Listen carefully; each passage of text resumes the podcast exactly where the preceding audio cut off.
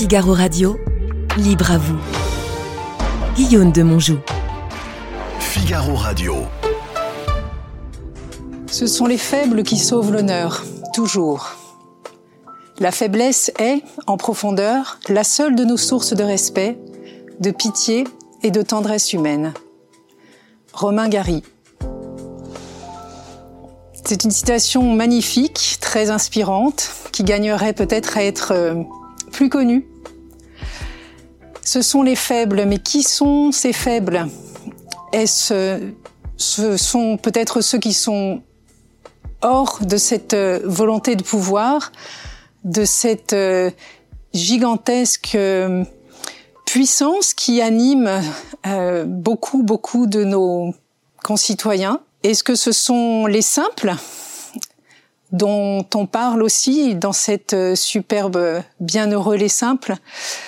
Euh, je crois aussi que ces faibles dont il est question, eh bien, ce sont ceux dont on n'entend pas suffisamment la voix parce qu'on ne leur donne pas. Peut-être euh, ceux qui, dans l'espace public, sont moins visibles ou invisibilisés. Ce sont peut-être les migrants, les minorités, ceux qui n'ont pas non plus euh, le niveau de revenu qui leur permettrait d'avoir une véritable position dans l'espace public. Bref, je crois que ces faibles-là, oui, ce sont ceux qui gagnent tout le respect. Et ce terme de respect m'évoque un mot que j'entends euh, continuellement dans les camps et les campements de migrants dans lesquels j'ai travaillé. C'est un des mots qu'on entend le plus souvent, le respect. C'est aussi euh, la source de pitié au sens euh, fort et de tendresse, cette tendresse humaine qui est euh, au-delà de l'amour ou de l'amitié, cette possibilité de rentrer en lien avec ce qui fait l'humain. Donc je crois cette phrase est voilà, dit beaucoup beaucoup de choses de bien sûr de Romain Gary, de sa littérature, mais aussi de ce qui fait notre monde et notre humanité et elle est magnifiquement dite. Donc, euh, bienheureux les faibles. Voilà ce que m'inspire cette phrase.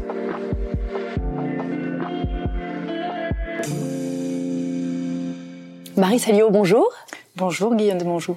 Vous êtes professeur à l'INALCO, détaché actuellement au CNRS. Vous êtes euh, aussi anthropologue, vous êtes spécialiste de l'Inde contemporaine et depuis 13 ans, vous êtes psychologue clinicienne à l'hôpital Avicenne à Bobigny et vous êtes euh, au contact euh, des migrants, des demandeurs d'asile, des réfugiés et vous pointez la fragilité de leur santé mentale. Nous allons en parler ensemble dans un instant, mais avant cela, je me dois de vous infliger un petit questionnaire euh, peu rapide, ça veut dire euh, question courte, réponse courte.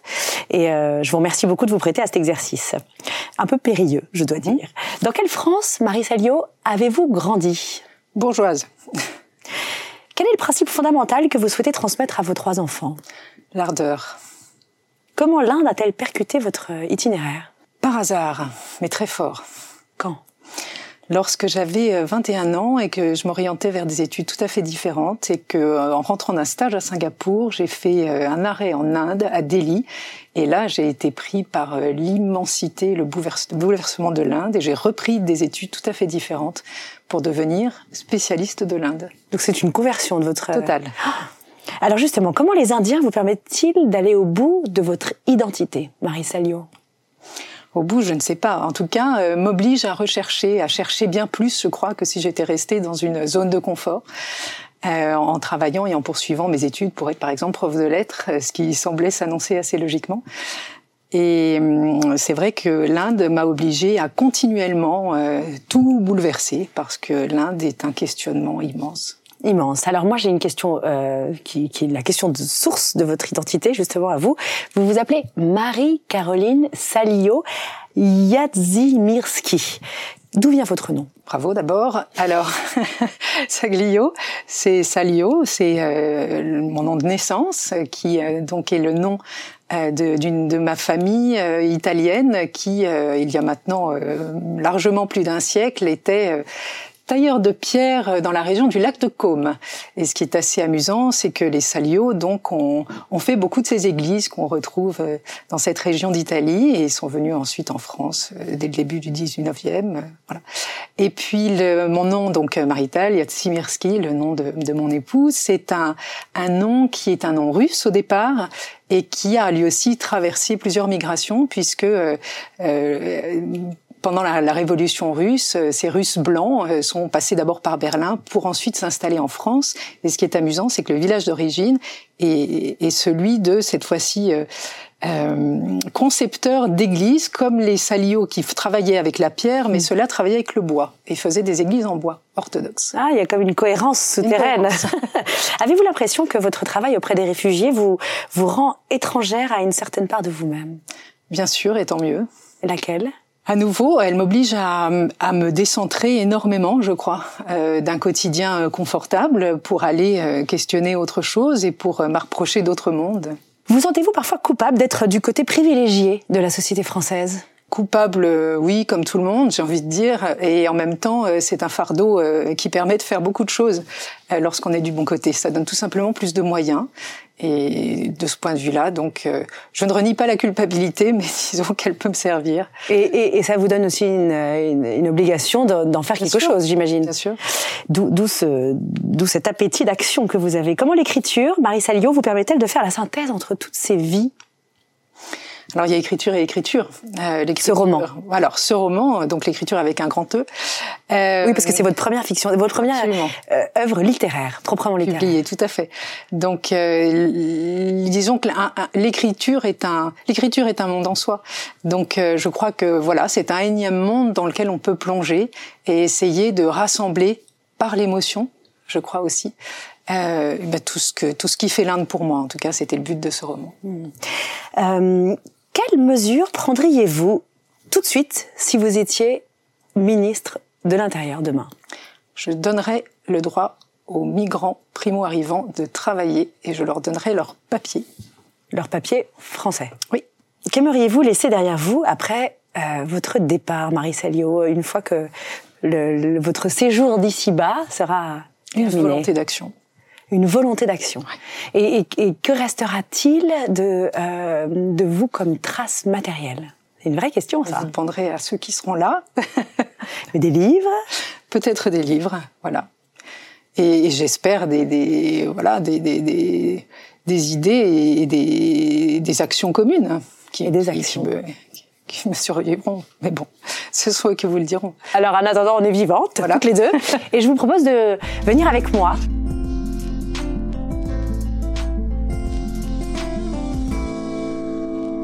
Marie Saglio, votre dernier livre, Bombay, publié aux éditions Serge Safran, est déjà épuisé en librairie. C'est un livre, c'est une plongée vive dans cette société indienne très complexe euh, autour de cette mégapole qui est Bombay et, et, et vous dénoncez et vous montrez comment cette cette, cette, euh, cette humanité en, en, en, essor total est, est, comme une sorte de d'écosystème de, de, euh, vivant où, euh, où les, les, trafics en tout genre ont lieu, les mafias prennent possession de territoires, de personnes, que euh, les, les, chaînes sont interminables de, de recyclage, de, de court-circuit. Enfin, c'est vraiment passionnant. Est-ce que vous pensez que cette chaîne, euh, cette chaîne interminable, en train d'arriver chez nous aussi en Europe, dans l'Occident qu'on croyait préservé, est absolument euh, euh, inexorable Inexorable, c'est ça le mot qui me venait.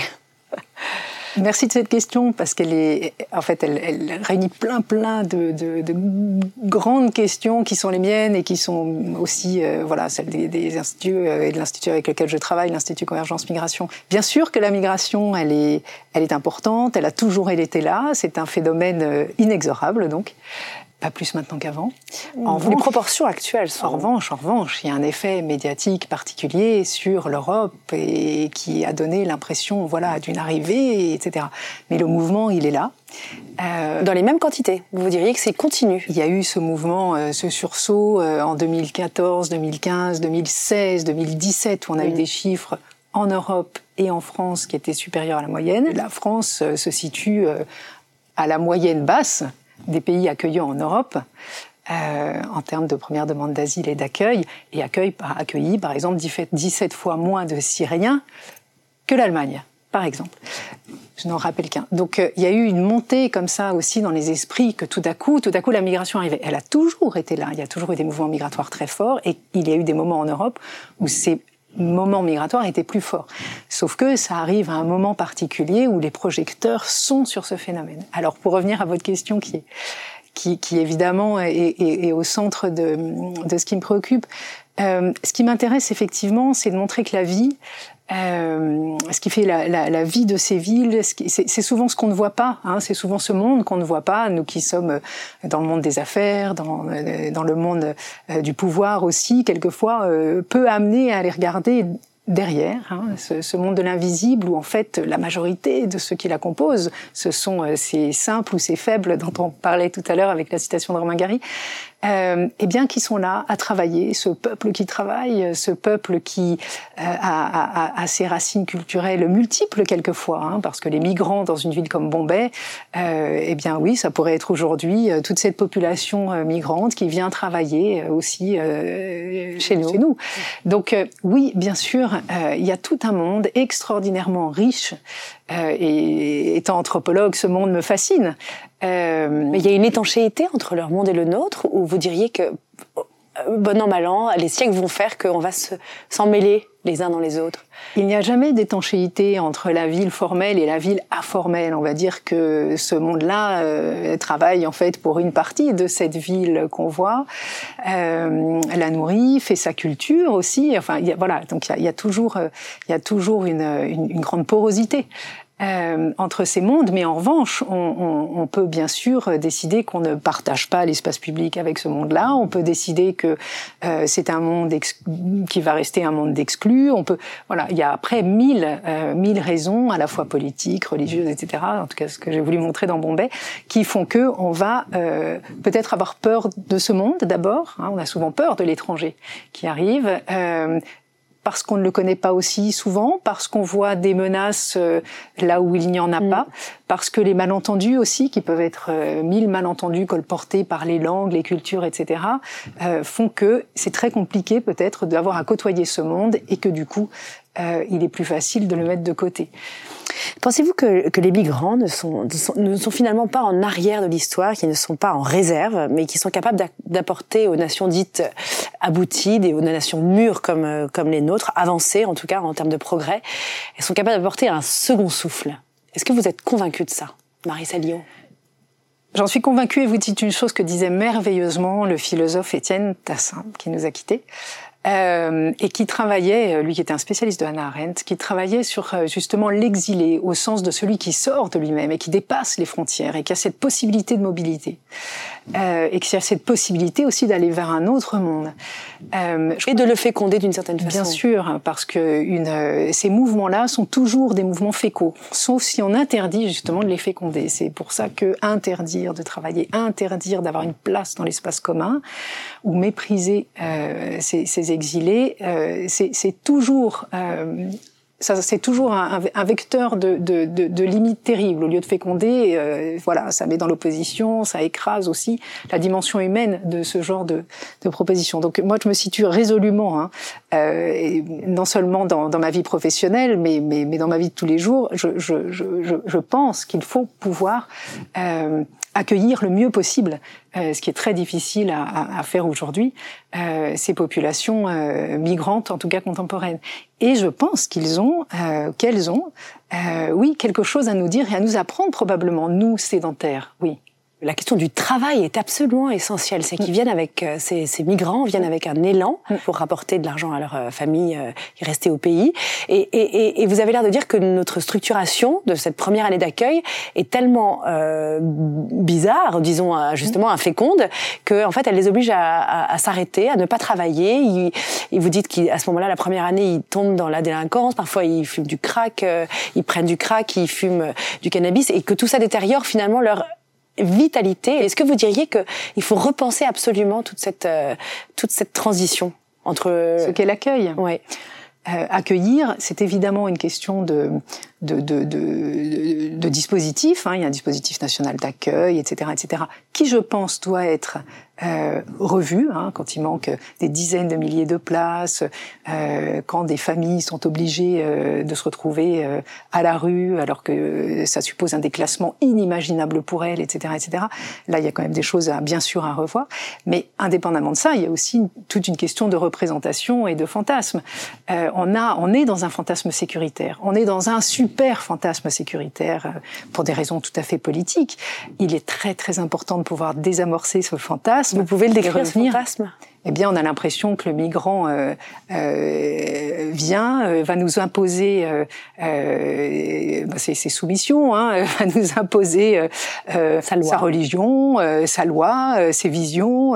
C'est vraiment le, le, le c'est la, la, la, peur de la, de la, de la minorité, pour reprendre la, la, grande idée de Arjuna Padorai, qui disait finalement plus l'ennemi est petit, plus on va focaliser sur lui notre peur. Il faut bien un bouc émissaire Hein, dans cette société qui passe aussi par des crises fortes. Hein. Regardons la crise de la jeunesse aujourd'hui aussi, ou la crise euh, des, des, des, des, banlieues populaires. Enfin, c'est et on a l'impression que ça va nous fragiliser davantage. Et on a l'impression que ça va nous fragiliser, alors que euh, si on regarde à nouveau euh, les chiffres, les mesures, etc., non, on n'est absolument pas dans quelque chose qui viendrait nous fragiliser. Et j'ai envie de dire, au contraire, on va s'en apercevoir assez vite sur la question du travail, par exemple, à nouveau, des secteurs en tension.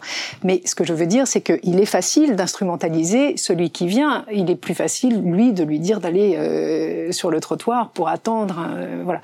Donc et là, il y a y a, y a beaucoup, beaucoup, je crois, de, de, de malentendus et qui, comme toujours, mais là, c'est plus la psychologue qui parle. C'est pas seulement les chiffres Aujourd'hui, on a du mal à défendre la question migratoire uniquement avec les chiffres. Il y a aussi des fantasmes à dégonfler, des représentations à dégonfler, euh, mais qui traversent là un inconscient probablement euh, collectif, hein, qui est celui qui a, de, de, celui qui se sentirait menacé et qui aurait besoin euh, d'avoir de, des frontières sécuritaires. On sait, on sait, ça, on le sait dans l'histoire, que les murs n'ont jamais empêché l'immigration.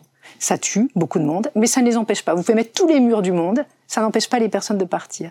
Ce que vous disiez tout à l'heure est quand même très intéressant, c'est-à-dire que c'est jamais, même pour le jeune euh, qui aurait des loyautés avec sa famille et qui dirait allez c'est moi qui y vais, j'enverrai de l'argent ensuite, donc c'est moi qui tente l'aventure, ce terme tellement polysémique qui est très employé en mmh. Afrique de l'Ouest. Eh bien même ce jeune-là, euh, ne partira jamais de gaieté de cœur. Il y a quelque chose de très très difficile à quitter son pays. Ceux que je rencontre en consultation sont partis après des violences inimaginables. Hein, des violences euh, qui sont celles du trauma. Euh, ce, ce, ce, sont des viols, ce sont des, ce sont pour un mot de trop euh, dit rapidement dans un contexte religieux. Mais il faut partir immédiatement, sinon votre famille va. C'est des arrachements, vous voulez dire Ils ont vécu des arrachements. Ce sont des fuites, mais pas tous, parce que certains. C'est ceux que je reçois en consultation. Ceux-là sont ont été emprisonnés, ceux-là ont été torturés. Ensuite, particularité de nos migrations contemporaines, vont avoir une trajectoire elle-même très très violente. Il est rare qu'on passe par la Libye en ressortant indemne, physiquement et psychiquement. Euh, et ensuite, sur le territoire dit d'accueil, hein, euh, bien sûr, il y a des représentations de la France. Bien sûr, la France continue à être représentée comme un comme un pays des droits humains. Mais pourquoi s'en plaindre, grand Dieu, de ça? D'accord? Alors après, quand on nous dit euh, la France est tellement riche que on nous dit nous au pays que euh, eh bien, il paraît que le gouvernement euh, met du parfum dans les rues. Alors là, oui, on est dans toutes les dans tous les fantasmes. Mais bien sûr qu'il va y avoir un fantasme quand vous voyez des pays où le rapport à l'État est totalement déliquescent mmh. parce qu'il n'y a pas d'État, mmh. où le niveau de pauvreté mais n'a absolument rien à voir. Donc bien sûr qu'il va y avoir des représentations et que ceux qui sont, qui sont sur le territoire ne sont pas ceux nécessairement qui vont désamorcer ces représentations. Donc ce que je veux dire par là, c'est que euh, il y a des trajectoires qui sont celles de la violence, il y a des trajectoires qui sont aussi celles de personnes qui ont faim et bah, il se passe qu'en France, on a décidé de d'avoir des réfugiés politiques et pas des réfugiés économiques. Ça se discute. Hein. Pourquoi un père de famille avec une famille qui crève de faim euh, dans la région des Janjavides euh, du Soudan euh, ne pourrait pas venir chercher ailleurs de quoi nourrir sa famille? Après tout, c'est une vraie question politique. Donc, si vous voulez, moi, je pense qu'il faut réussir à sortir de, de, du fantasme sécuritaire, etc., euh, voir ce qu'on peut proposer effectivement, et on peut proposer beaucoup. Et je crois aussi que ça ferait énormément de bien à nos concitoyens de sortir de cette peur Cette peur qui est justifiée aussi par le fait que euh, y a des événements récents, notamment depuis 3-4 ans, où on voit des, des réfugiés qui euh, perpètrent des, des, des, crimes. On a eu à Annecy euh, ce, ce, ce, Syrien euh, qui, qui, finalement s'attaque à des petits enfants, un homme qui met le feu à la cathédrale de Nantes, un autre qui, qui, qui tue un Afghan, qui tue un, un homme qu'il avait accueilli, un retraité à la barre de fer. En fait, comment vous expliqueriez là, Ce sont des faits divers, comme vous le dites, le rôle des médias est absolument majeur, c'est-à-dire qu'on met le, on met vraiment le, le, on montre un fait divers sous cet angle-là en disant voilà un homme qui ne voulait pas s'intégrer et qui voulait nous détruire, et donc la peur est absolument activée. Mais comment vous voudriez, comment voudriez vous faciliter leur désir d'intégration et d'adhésion à nos valeurs, par exemple en apprenant notre langue de façon plus rigoureuse, plus accélérée, pour que leur travail soit finalement profitable à la société qui les accueille? Alors souvent, on apprend encore mieux la langue en travaillant, j'ai envie de dire, que Faut amorcer la pompe, c'est vrai. Ex nihilo, comme, comme le demande aujourd'hui le contrat d'intégration républicain et républicaine, avec euh, quelques voilà centaines d'heures de français, mais qui pour des personnes, euh, voilà, qui, qui sont quelquefois même pas en mesure de l'apprendre. Bon, mais pour revenir à votre question, qui est une formidable question, je je, je, pense que le, il y a plusieurs choses à dire. D'abord, je voudrais revenir à, à, à, ce que je vois. À nouveau, je suis dans une consultation où euh, où en fait ce que je vois, mais à 99%, c'est des personnes qui sont euh, laminées, mais laminées par l'histoire, avec un grand H, d'accord? Euh, Et, et j'ai envie de dire, ce que je vois, c'est des dépressions, c'est des psychotraumas. Okay la personne qui est passée de l'autre côté, qui a basculé, euh, le, le, le, schizophrène, la décompensation, euh, Annecy, ok? Le, le, type complètement fou, euh, qui, qui mmh. voilà, c'est pas du tout ce que je vois en consultation. C'est rare. D'accord? Je suis pas tellement... Un passage à l'acte comme ça, hostile. C'est rare. C'est rare. En, en, revanche, le passage à l'acte contre soi n'est pas rare. C'est-à-dire, il y a des tentatives de suicide. Hein, L'acte suicidaire. Euh, oui, parce qu'on dit qu'un tiers de, de, de, ces de ces migrants euh, sont euh, en situation de dépression très très lourde. Parce Alors, que parfois aussi ils viennent de pays dans lesquels leur euh, il n'y a pas d'abord de, présence de psychologue du tout, ni de psychiatre. Et par ailleurs, ils ont connu aussi les, des climats de guerre. Euh, Bien et, sûr. Et de violence. Ils arrivent avec tout leur bagage, finalement. De... Alors, ce qu'on voit aussi dans les recherches sur la santé, c'est qu'en fait, ceux qui migrent ont en général un niveau de santé euh, plutôt bon. Plutôt bon. Mmh. Hein, pour migrer, il faut mmh. un certain niveau de santé. Euh, et, et, et, quelquefois, en fait, c'est une chose là, qui est complètement avérée au niveau des enquêtes qu'on mène, par exemple à l'Institut Convergence Migration. Leur état de santé psychique et physique se détériore dans le pays d'accueil. Ça, c'est quand même quelque chose à voir. Mais qu'est-ce que ça veut dire? Alors, qu'est-ce que ça vous inspire en tant qu'anthropologue, ce constat-là? Est-ce que c'est la collision entre deux mondes qui n'auraient jamais dû se rencontrer ou pas du tout? Qui n'auraient jamais dû. À nouveau, l'histoire du monde, c'est celle d'une rencontre. Dire depuis toujours, il y a des migrations, depuis toujours, il y a des phénomènes de peuplement, et ça continue normalement. Donc, voilà. On est, on est en face d'un phénomène que, qui, de toute façon, ne s'arrêtera pas. À nous d'en faire quelque chose ou pas. D'accord? Euh, Alors, qu'est-ce que ça m'inspire? Euh, Moi, je pense que la rencontre peut être passionnante. Comme anthropologue, je travaille beaucoup sur la question des langues de l'autre côté, c'est-à-dire qu'est-ce qui se crée comme langue et comme puissance de langue lorsque vous avez euh, sur un territoire comme le nôtre, nous on a rencontré avec ces dernières migrations des langues qu'on ne connaissait pas. C'est-à-dire bah, Pour la première fois, on a eu vraiment des migrations érythréennes, des migrations, etc. Et c'était très intéressant d'avoir les administrations de l'asile nous dire est-ce que vous avez de l'oromo, du blin je, je, À nouveau, je suis professeur à l'INALCO où on enseigne 103 langues. Des langues arrivaient d'accord, des pratiques arrivaient, une, une, richesse incroyable. Maintenant, on a la capacité aussi, nous, parce qu'on a des fondements forts, de rappeler ce que c'est que la laïcité dans l'espace public, de rappeler ce que sont les valeurs républicaines, d'exiger qu'elles passent avant euh, toute autre pratique privée, religieuse, etc. Donc, c'est recevable ça? Vous pensez que dans un, dans un esprit qui n'est pas du tout construit sur ce... Euh, qui est plutôt dans un mode d'autoconservation, de survie immédiate, est-ce qu'on est peut comprendre la question des valeurs républicaines, de, de l'ambition qu'a qu qu eu la France De, de, de, vraiment de convertir tout citoyen français à euh, ce principe euh, euh, vraiment de fraternité, mais aussi de, de liberté et d'égalité. J'ose espérer que les personnes qui arrivent ici pourront vivre et ne, et ne pas survivre, justement, c'est-à-dire sortir euh, sortir de cette euh, injonction euh, du jour le jour dans lesquelles quelquefois elles sont prises pendant très longtemps, le temps d'une très longue traversée ou d'un départ. Donc moi, ce que je rencontre, c'est des personnes qui veulent payer leurs impôts, c'est des personnes qui ne demandent qu'une chose, c'est de travailler, et c'est des personnes pour lesquelles tout à coup il va être possible d'éduquer leurs enfants. Je ne sais pas si vous voyez ce que ça représente. Euh, pour des femmes qui, par exemple, n'ont pas pu être éduquées parce qu'elles étaient dans des milieux sociaux euh, hyper patriarcales, etc., où la femme, de toute façon, n'apprenait pas à lire et à écrire, qui tout à coup vont pouvoir éduquer leurs filles. Donc, en fait, ce qu'on voit quand on est sur le terrain, mais ça, il faut être sur le terrain, c'est-à-dire mmh. sortir du journal et de la première, part du, première page du journal, euh, pour aller voir euh, beaucoup, beaucoup de réussites. Et si je pouvais demander une chose aux médias, c'est d'aller voir ces réussites-là.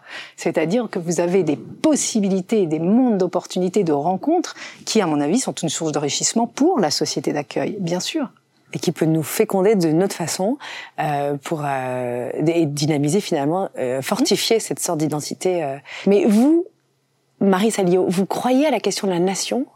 Je crois à la question de l'hospitalité d'une nation et je crois à la force aussi euh, que peut avoir la France lorsqu'elle décide euh, d'être un pays d'accueil républicain, bien sûr.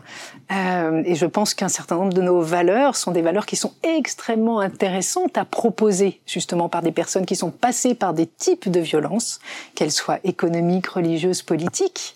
Je crois que ce sont des ouvertures possibles, bien sûr.